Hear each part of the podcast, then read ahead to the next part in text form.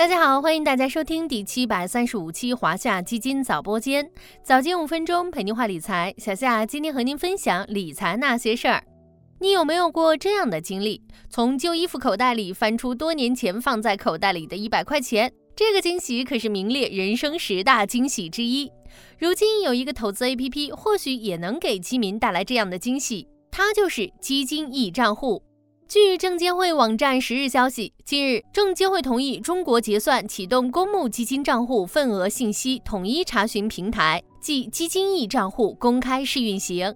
有小伙伴第一时间试用后，竟然发现了多年前购买但被自己遗忘的基金。那么，咱们今天就来聊聊基金 E 账户究竟是什么，能给我们带来哪些便利？按照证监会的官方解释。基金 E 账户能为个人投资者提供公募基金账户及份额信息的一站式查询服务。换句话说，投资者登录一个 APP 就可以查询到自己名下所有场外公募基金的账户以及份额持有信息，实现账户归集和资产的统一管理，甚至还能帮助大家找回那些很多年前购买但被遗忘的基金。怎么理解呢？小夏给大家举几个简单的例子。张三在基金公司官方渠道、银行、券商，甚至第三方平台都开办过基金账户，连他自己都不记得自己开过多少账户。那些很久之前开过并且很久没有使用过的账户，已经不记得账号和密码了。李四在很多渠道买过基金，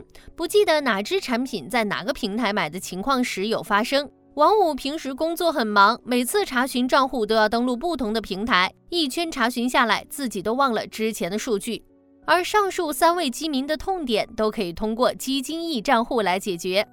小伙伴们可以将基金易账户理解成基民的基金账户管家，通过一个 APP 就能查询持有基金的所有信息，一键解决账户遗忘、查询繁琐等基金投资痛点，大幅提升投资体验和获得感。当然了，作为一款公募基金行业门户手机应用，基金 E 账户也不是所有问题都能解决。第一，基金 E 账户只能查询公募基金场外份额。小夏之前跟大家科普过，场外基金在基金公司官方渠道、银行、券商，甚至第三方平台都可以购买，而场内基金需要开通证券账户才可以交易。基金 E 账户归集的是场外份额。如果大家还持有在交易所上市交易的 ETF、LOF、REITs 等基金的场内份额，以及投资人数在二百人以内的券商集合资产管理计划，还是要在原有账户中才能查询。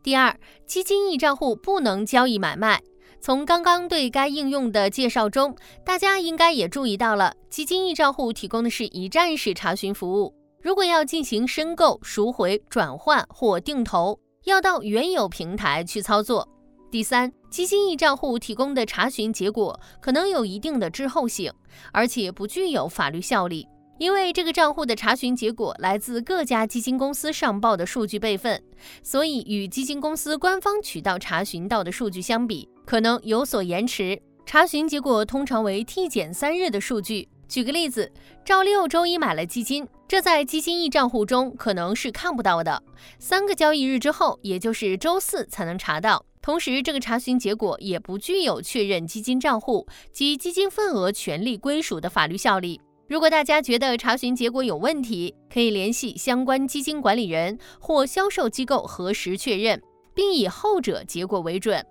总的来说，基金易账户的出现对广大中小投资者来说还是十分有利的。根据数据显示，截至二零二二年底，全市场共有超一万只基金产品分属于一百五十六家公募基金管理人，同时市场上还有一百多家公募基金份额登记机构，超四百家公募基金销售机构。遗忘已购买的基金查询繁琐，对广大投资者来说是普遍存在的问题。而有了基金一账户，对投资者的资产管理和长期投资等都是很有帮助的。有需要的投资者不妨自行下载体验。